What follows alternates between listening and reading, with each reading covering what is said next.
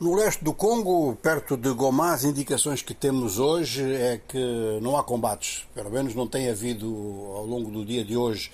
Mas há uma presença militar muito nervosa, tanto do lado do governo quanto do lado do M23.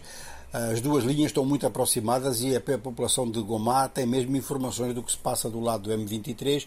É uma coisa que inquieta bastante, mas há muita gente que consegue circular ou pelo meio do capim ou então eh, consegue ouvir eh, até comunicações por telefone. Parece que se pode falar para fora de Gomá com uma certa facilidade para algumas aldeias que têm cobertura com, com telefone móvel maneira que a situação está assim no terreno. Agora, eh, o terreno neste momento deve estar a olhar para Luanda, onde João Lourenço, Angola tem vindo a desempenhar um papel na mediação uh, dos Grandes Lagos, onde João Lourenço então é, é, dirige uma tentativa em dois sentidos, quer dizer, por um lado é colocar o Congo e o Ruanda a raciocinarem mais ou menos da mesma forma quanto à solução do problema e por outro lado harmonizar esses contactos que se fazem em Luanda com contactos que se fazem em Nairobi ou a partir de Nairobi que circulam para outros pontos do continente africano. E outros pontos do continente africano é, por um lado, Kinshasa, por outro lado, a capital do Uganda, que também tem influência,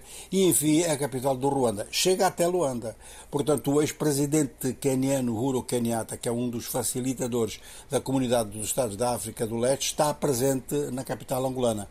Quem parece que não gosta muito de vir a Luanda, então é Paul Kagame, o seu chefe de diplomacia, Birutá, esse gosta de, de vir a Luanda, é, é, um grande frequentador e muito provavelmente eh, tem mais disposição para a negociação do que o próprio Paul Kagame, que se considera sempre assim muito distante e que quer ser tratado só em condições muito especiais. Se a conversa fosse em Nova York, fosse uma conversa em Paris, provavelmente ele iria.